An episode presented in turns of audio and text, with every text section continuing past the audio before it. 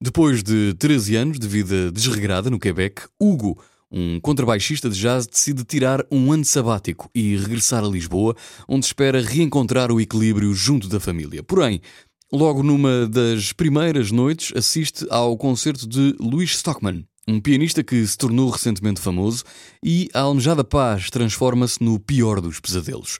Stockman toca um tema inédito que Hugo conhece bem demais, pois é o mesmo que vem escrevendo há anos na sua cabeça. Quando o começam a confundir na rua com o pianista e a própria mãe lança a dúvida sobre a sua identidade, Hugo encetará uma busca obsessiva de verdade e do seu duplo, entrando num labirinto de memórias e contradições que o conduzirá a um destino muito mais funesto do que imaginara ao deixar Montreal. Esta é a história de O Ano Sabático, do escritor João Tordo.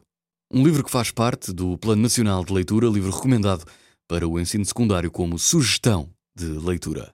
Uma história com ritmo para leitores compulsivos.